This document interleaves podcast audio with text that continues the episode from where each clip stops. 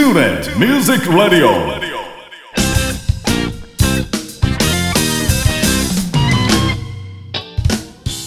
皆さんこんにちは。大阪吹田の音楽スタジオトゥーレミュージックラボのディレクター兼ボーカル講師林慎次郎です。この番組はトゥーレミュージックラボの講師陣生徒の皆さんその他関係者の方をお招きして音楽や演奏時として普段聞けないような雑談などをお届けする30分番組となっております。番組の最後にはプレゼントコーナーもありますのでどうぞ最後までお聞き逃しのないよう。それでは30分間お付き合いよろしくお願いいたします。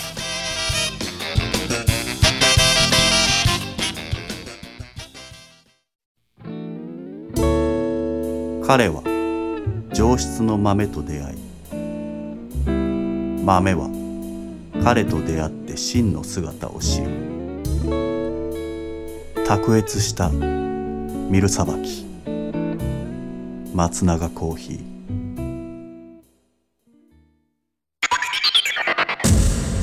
トゥーレ Music Radio。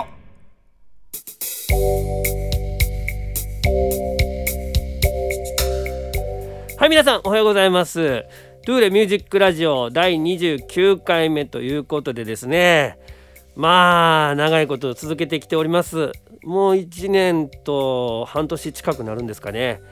えー、まあこんだけ長いことやってるとねゲストがうまいこと来てくれない時もあります。ということで、えー今回は僕一人でちょっとお届けしようかなと思うんですけどもちょうどね、あのーボーカル講師としても携わらせていただいておりますが僕自身のね紹介っていうのはまあ今までしてきてなかったので今日はボーカル講師林慎次郎としてちょっと自分のこともね紹介できたらいいかなと思ったのでまあ何分一人なのでいつもと違うちょっとぎこちない雰囲気が伝わってしまうかもしれませんけども、えーどうぞお付き合いよろしくお願いいたします。ということで、えー各担当講師の方々に、えーその担当楽器をね始めたきっかけっていうのを聞いておりますので、まあ、僕がボーカルを始めたきっかけからちょっとお話をしていきたいなと思いますけども1973年生まれということでですね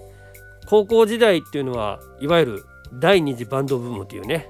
まああの何でしょうホコ天とかイカ天とかねそんなんがもう流行ってた、えー時代でございますけどもそこが一番そのボーカルを始めるきっかけになった時代かなと思うんですけどそもそもねあのー母親はなんか割とその演歌とかあのー若い頃に歌ってカラオケ大会とか出まくってなんか幼少金もらってたとかって話もするしで親父はまあ小学校2年生の時他界したんですけどもすごいなんかフラメンコギターがめちゃくちゃ達者でで物心ついた時にその親父の遺品とかを見てるとなんかねもうキャロル・キングのカセットテープやったりとかでその時はよく分かんなかったけどパコ・デ・ルシアっていうねフラメンコの、えーその有名なギタリストのカセットテープとかねそんなんをこう弾いているテープがごそっと出てきてなんか今もしねその生きてて話できたら面白かったかなとは思うんですけどなんかねうちの親父全然話脱線してますけどあのーうちの親父は僕のことを東大に行かしたかったみたいでもうめちゃくちゃドリルとかね習字とかもう泣くまでやらされてた印象があるんで親父が生きてたら多分音楽やってなかったんじゃないかなと思いますけどもね。まああのそんな両親がいてで親父が亡くなってからはうちの母親の弟があのおじさんとしてねあの親父代わりで、まあ、家に住んでくれたんですけども、えーそのおじさんにですね中学校3年生の時に近所にあのカラオケに置いてある居酒屋みたいなとこがあってそこに連れて行ってもらって「お前ちょっとなんか歌ってみや」みたいなこと言われてでもまあその当時って言ったら歌うって言ったらまあ学校でなんかその授業で歌ったりとかカラオケもそんなにね行けるような状況じゃなかったんでもう歌う機会ほとんどなかったんですよ。でまあかろうじてちょっとまあ耳なじみのあったサザンオールスターズの「愛しネリー」とかそれから長渕剛の「乾杯」とかねその辺あともう一曲なんか歌ったんですけどそれを歌ったらもう全然自分でもねなんかもう舌回ってないみたいな感じ。もうもつれてなんか全然歌えてなかったなと思うんですけど。でそのおじさんに「お前下手くそやな」みたいなこと言われてくっそーと思いながら、えー中学3年生過ごしまして。で高校に入ったらそのさっき言ったバンドブームですよね。だからもう学年全体がなんかバンドやろうやろうみたいな雰囲気になってて。でちょうどその高校1年生のクラスの、えー、仲の良かった同級生が、えー、バンドやりたいなみたいな話をしてでまあ人数も5人いたんでボーカルはその時ねもう1人上手い子がいてたから、えー、同級生でね、あの決まったんですけどもその後のパートじゃんけんで決めようって言ってで僕はキーボードになったんですよ。触ったことなかったんですけどでやる曲があのボーイとかなんでキーボードも入ってないしまともにね。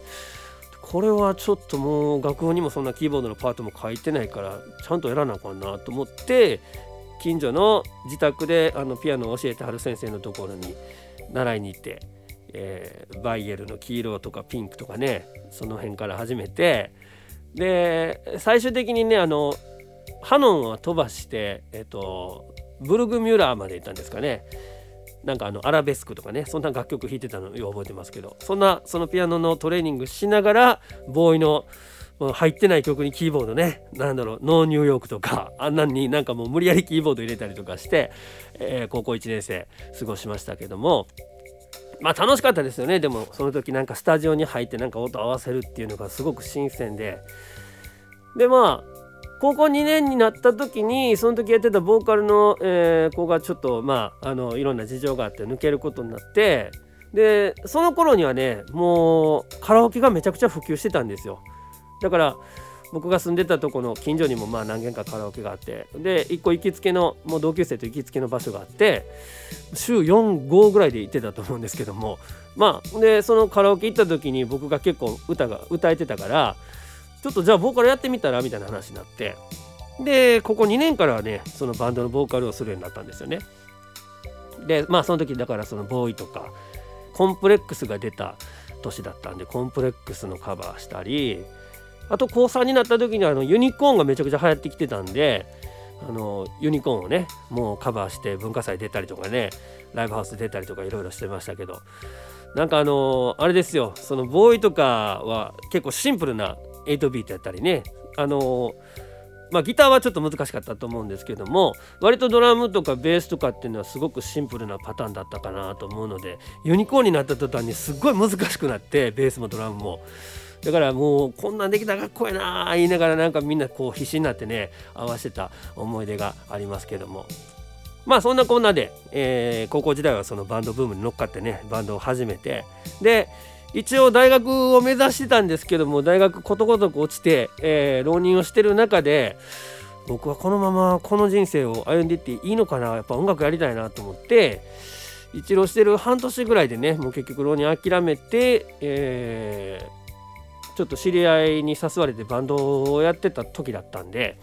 あのなんかその時に初めてね洋楽のディープパープルとかミスタービッグとかまともに触れるようになってであ英語の曲もかっこいいなと思いながらまあ2年間ぐらいちょっとフリーターしながらですねまあその頃音楽のレッスンもちょっとボーカルのレッスンも受けに行っててでその時に教えてくれてた先生があの産休で、えー、ちょっとその代わりの先生が来てでその先生がまあ言うたら今となっては僕の先輩になるわけなんですけども山本学院っていう専門学校のね、えー、卒業生の方でで音楽院っていうとこあんねんけど受けてみたらっていうことをねその先生竹本先生っていう先生なんですけども勧めていただいてあちょっとじゃあ行ってみようかなと思って受けてだから二十歳でその山本学院っていうね専門学校に入ってそれがまあここでいう大林さんとかも先輩だし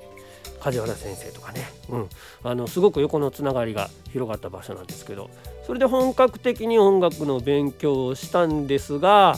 まあお金がね結構大変だったんで僕は1年でちょっとその中退して。でその中退してたらその時に教えてもらってた太田先生っていうねもう師匠ですけども師匠がちょっとその菅波楽器っていう明石の方の楽器屋さんでボーカルの講師やってほしいって言ってるから林くんやってみひんかって言われてえ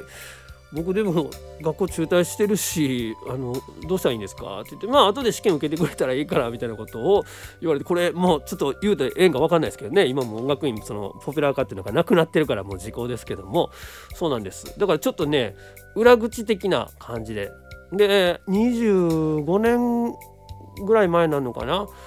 その当時って本当にその男性ボーカルの先生っていうのが少なくてだから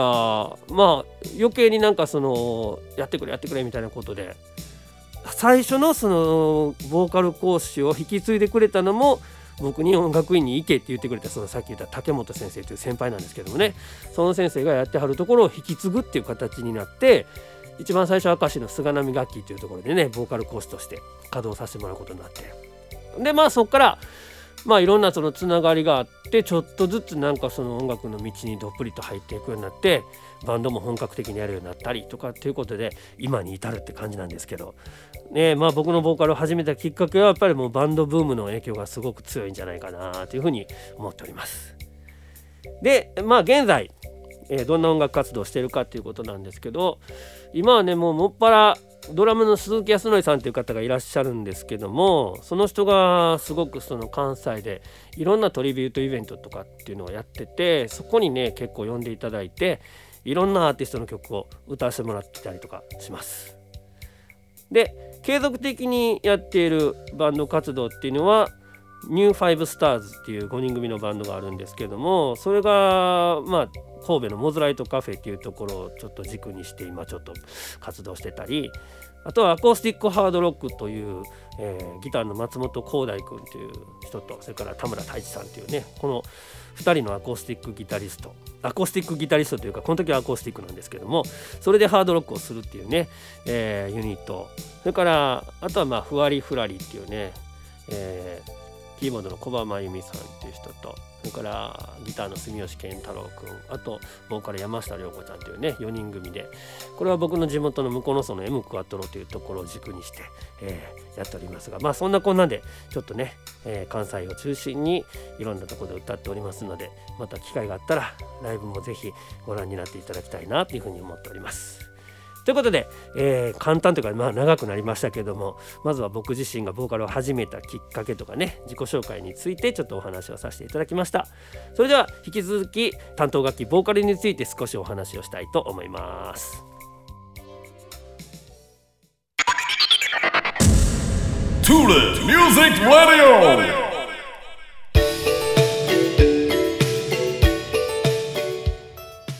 それでは担当楽器ボーカルについて、えー、ボーカルを上達したい初心者の方に向けてまずはここを押さえましょうみたいなポイントなんですけどもね。これも、えー、講師の皆さんに聞いてきましたけども。そうですね。僕がそのボーカルの初心者の方に向けてお話をしたいな、まあ、アドバイスしたいなって思うのは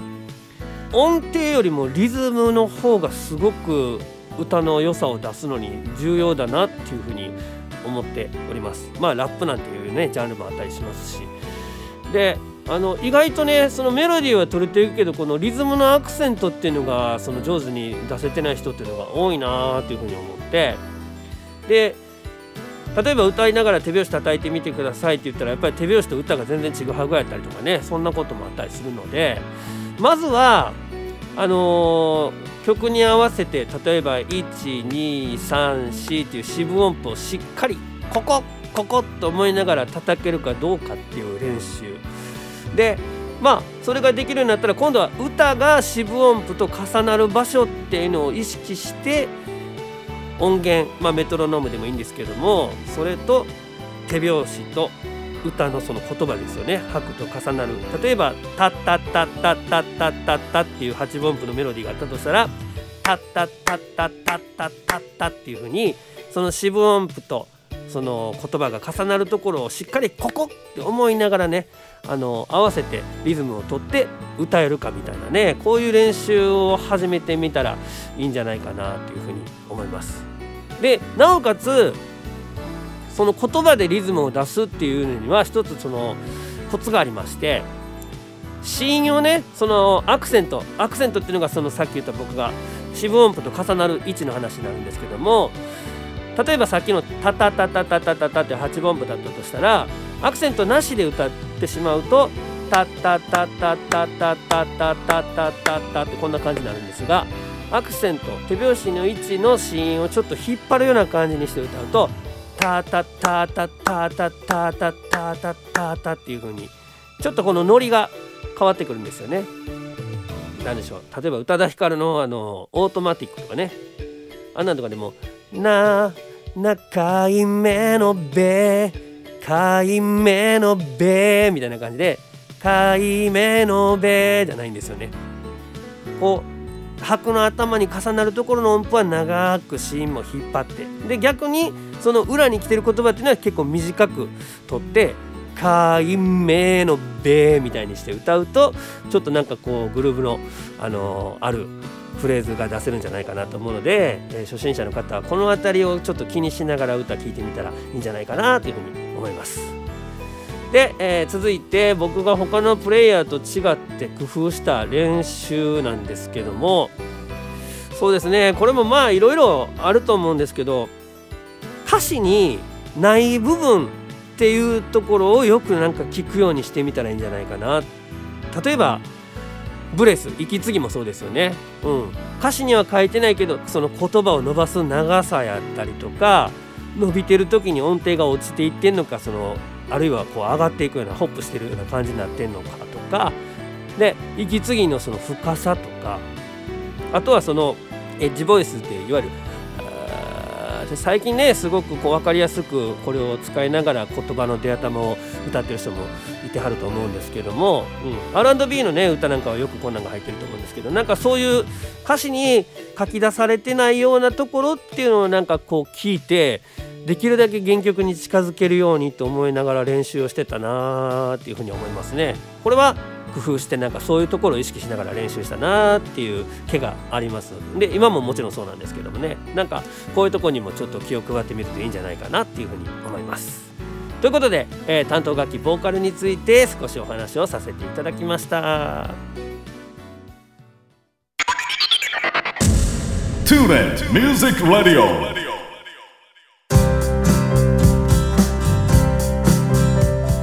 はいそれでは続きまして、えー、林先生のおすすめアルバム紹介ということで、えー、自分で言って言ってなんですけどもう林先生っていうとなんかあの林修さんがすごく出てきてしまうんですが、えー、僕の、えー、一押しのアルバムっていうのを紹介させてもらいたいと思いますけどまあ本当ねこれもねもうキリがないぐらいたくさん紹介したアルバムっていうのはあるんですがまあ僕の歌のルーツにもなっているチャゲアスカのね、えー、アルバムをちょっと紹介させていただこうかなと思いますが「プライドっていうね2枚組のアルバムがありまして、うん、これがねちょうどその高校時代に、えー、どっぷりとハマったアルバムなんですよね。まあちょっと甘い思い出になりますが好きな女の子から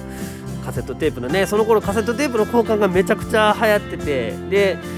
その子になんかもらったカセットテープちゃんと2本ね、あの2枚組なんであの分けて、えー、よく聞いてたんですよね、本当に。で、まあ、今でももう好きな、それこそチャゲアスの「プライドっていう曲だったりとか、「ウォークっていう曲だったりね、これもシングルですけども。で、1枚目は割となんかそのオリジナル要素の強い、えー、アルバムなんですけど、2枚目がですね、初期の頃に出した曲のリミックスが入ってて結構なんか曲感がこうつながってたりとかしてねすごい組曲みたいな雰囲気でもなんか聴ける感じなんですけどまあ4曲しか入ってないんですけどこっちが1曲目が「ムーンライトブルース」っていうこれもシングルですね。で2曲目にチャゲさんが歌ってる「嘘っていう曲があってで3曲目もチャゲさんが歌ってる「エピローグ」もう名曲ですよね。チャゲヤスのエピローグといえば。で4曲目に「熱い思い」っていうってるんですけどもうこの「熱い思い」っていうのがもうむちゃくちゃ好きでまあ、僕自身の結婚式でもねちょっとあの歌わせてもらった曲でもあるんですけどとにかくねもうこの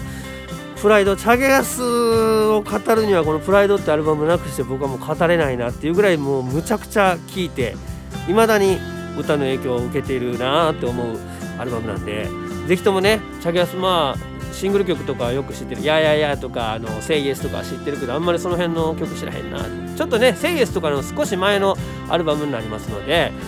ぜひともねあのあまり知らなくてチャゲヤスに興味のある人はこのアルバム聴いていただきたいなと思います。もう名曲揃いでございます。ということで、えー、林先生のおすすめアルバム紹介のコーナーでした。彼は上質の豆と出会い豆は彼と出会って真の姿を知る。俺のアロマを感じてみろ。松永コーヒー。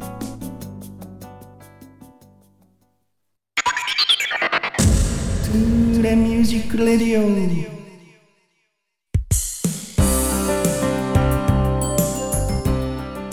れでは続きましてえーとまあさってになるんですけども3月29日の火曜日ですね、えー、3ヶ月に一度ちょっと定期的に開催させていただくようになってきました、えーと、トゥーレミュージックバーというイベントですね。季節ごとに、えー、開催する予定になっておるんですけどもこの3月29日は、えー、スプリングということで、あのー、卒業とかね春とか、えーと、その辺りをちょっとテーマにして12分間のパフォーマンスをできる人っていうのを募集していたんですけどもね今回はまあちょっとあの締め切らせていただきましたけども最初一部にそのオープンマイク的なイベントをやってましてで2部でこの「トゥーレミュージックラジオの」えー、公開録音もうねその現場でくじを引いてもらって当たった人にステージに上がってもらって僕がインタビューしてあの喋ったのをその公開録音としていつかのそのトゥーレミュージックラジオで流すっていうようなことをねやっております。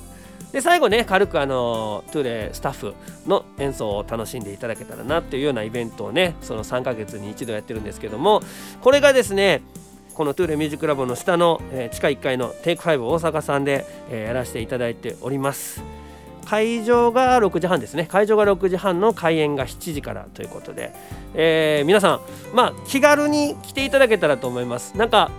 その夏にやってるね大きなトゥーレミュージックジャムのようなそのカチッとした発表会というよりかは本当にもう普段の練習の成果をね気軽にこうあの発表していただける場としてあのご利用いただけたらなと。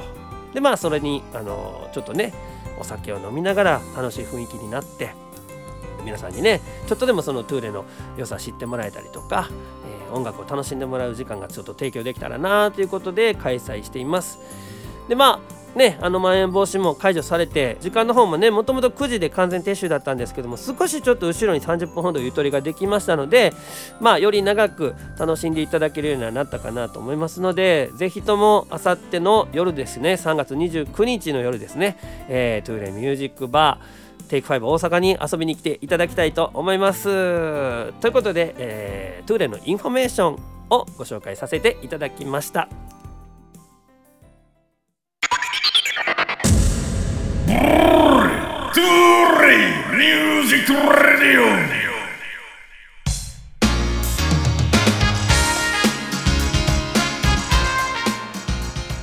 はいそれでは続きまして月間キーワードクイズのコーナーです。毎回1文字ずつキーワードを出して1ヶ月間のキーワードをつないでできる言葉。これをお答えいただいた方にプレゼントを進呈するコーナーとなっておりますが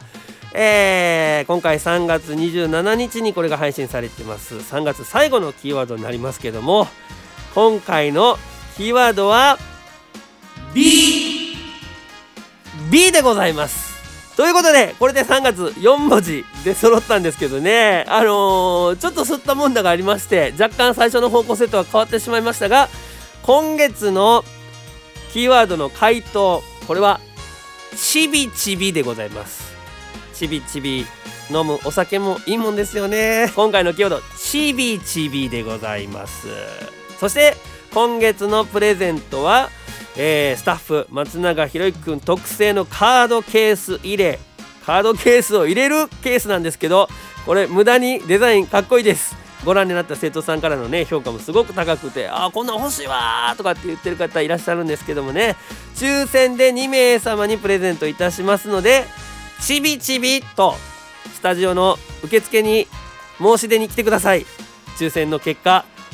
カードケース入れをゲットできるかもしれませんのでねもう惜しみなくあの答えを言いに来ていただきたいなと思います。そして来月からのこの月間キーワードクイズは少し難易度が上がって松永コーヒーの CM ね今番組の中で2本ずつ流れてるんですけどもこの松永コーヒーの CM の中に「お」っっていう言葉ひらがなのあいうえおの「お」ですね。これが何文字出てきたかっていうのを答えてもらうクイズにしようということをちょっと試みております。ということで4月のキーワードクイズは松永コーヒーをしっかりチェックしていただきたいと思います。ということで月間キーワードクイズのコーナーでした。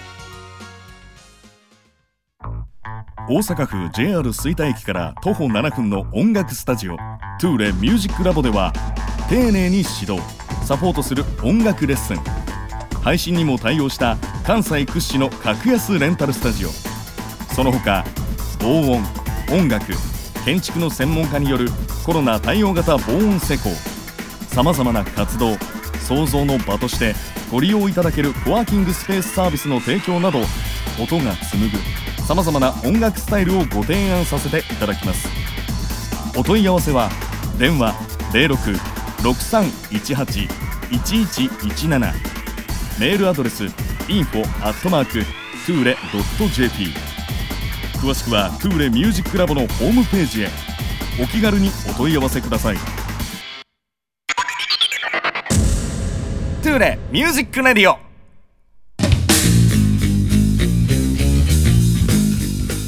さて皆様いかがだったでしょうか、えー最後までお付き合いどうもありがとうございます。一人というのはなかなかねこう気恥ずかしさが隠せないぎこちなさがね伝わったんじゃないかなと思いますけども。次回はね、えーギターの藤田哲平講師に2回目の出演をしていただこうと思っておりますのでお楽しみいただきたいと思います。さあ最後ね、まあ、エンディングトーク。まあ皆さんにね余暇どうやって過ごしてるかっていうことを聞いてるので僕もちょっと余暇について話をしてみたいと思いますけどね。僕はもうあの昔からゲームが好きなんですよね。まあ最近はもうその家庭用ゲームとかっていうのはほとんどすることなくてやっぱりスマホのゲームがね多いんですけどもなんかねタブレットだったらもうあのリズム系のゲーム、えー、なんでしょうプロジェクト世界とかねバンドリとかねあの辺もうリズムパンパンパンパン叩いて難しいのをなんかこなす。もうこれも最近全然できてないですけどね。そんなんやってたりとかあとは電車の移動中にちょっと暇つぶしにあの LINE のポコポコとかね、えーああいうなんでしょうもう簡単にできるようなやつで、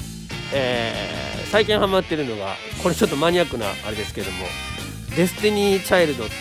のディフェンス・ウォーっていうねこれも頭結構使うゲームなんですけど、